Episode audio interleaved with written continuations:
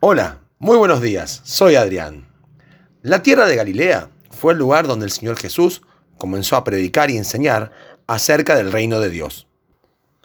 Es en el Evangelio de Lucas donde se nos comparte lo siguiente al respecto. Y Jesús volvió en el poder del Espíritu a Galilea, y se difundió su fama por toda la tierra de alrededor.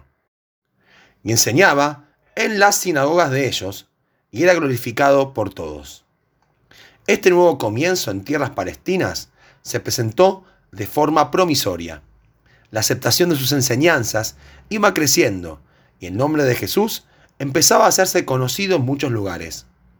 Hay un detalle que se agrega en esta porción bíblica que es bueno de observar. Y Jesús volvió en el poder del Espíritu a Galilea. Tiempo atrás, el mismo Lucas relata lo ocurrido en el desierto, cuando el diablo tentó al Señor. Y allí nos dice, Jesús, lleno del Espíritu Santo, volvió del Jordán y fue llevado por el Espíritu al desierto por cuarenta días y era tentado por el diablo. Cuán interesantes son estas observaciones que encontramos en la palabra de Dios. El Señor Jesús demostraba en su andar el andar de Dios. Las personas en general somos llevadas de un lugar a otro por las palabras y opiniones de los que nos rodean por los sentimientos o emociones que guardamos, por las ideas que hemos construido. Pero la vida de Jesús nos enseña que hay otra forma de conducirnos en nuestras vidas y esta es en el Espíritu. Jesús no esperó a que le llamaran los hombres para trasladarse de un lugar a otro, sino que su vida se dirigía por la voluntad del Padre. Entonces, la pregunta de hoy es, ¿y de qué manera nos movemos nosotros? ¿Por quién somos guiados? ¿Son las circunstancias que nos rodean las que determinan nuestro caminar? ¿O es nuestra relación con Dios? Años más tarde de que el Señor ascendiera al cielo, el apóstol Pablo escribió las siguientes palabras en Romanos 8. Porque los que son de la carne piensan en las cosas de la carne, pero los que son del Espíritu en las cosas del Espíritu.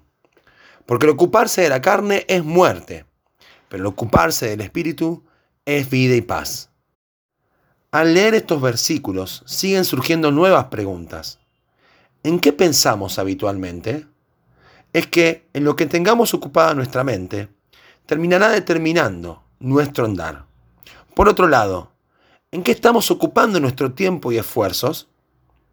Muchas veces nos quejamos o nos sentimos decepcionados de los resultados que tenemos en nuestras vidas, pero ¿somos conscientes que estos se relacionan directamente con nuestra vida espiritual?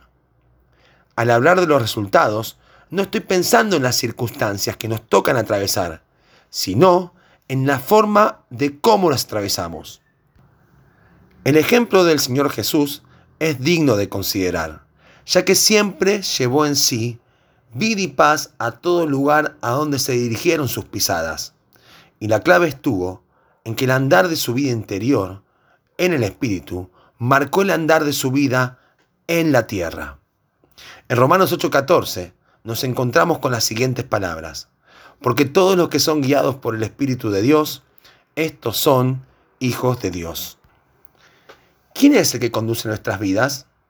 El Salmo 84:5 dice, Bienaventurada la persona que tiene en ti sus fuerzas, en cuyo corazón están tus caminos. Subrayemos la expresión, en cuyo corazón están tus caminos. ¿Cómo podemos hacer para albergar en nuestros corazones el camino de Dios? Esto es producto de la relación que mantengamos con Dios a diario. Esta no solo definirá nuestro caminar, sino nuestra forma de andar. Puede ser que tengamos que atravesar desiertos y más tarde caminar por lugares fructíferos, como le pasó al mismo Hijo de Dios pero debemos procurar a diario tener una relación fresca con Él, para que ya sea en un lugar o en otro, Dios esté a nuestro lado trayendo vida y paz, comprobando su poder en nuestro andar. El salmista complementa lo dicho con las siguientes palabras en los versículos 6 y 7. Atravesando el valle de las lágrimas, lo cambian en fuente cuando la lluvia llena los estanques. Irán de poder en poder, verán a Dios en Sión.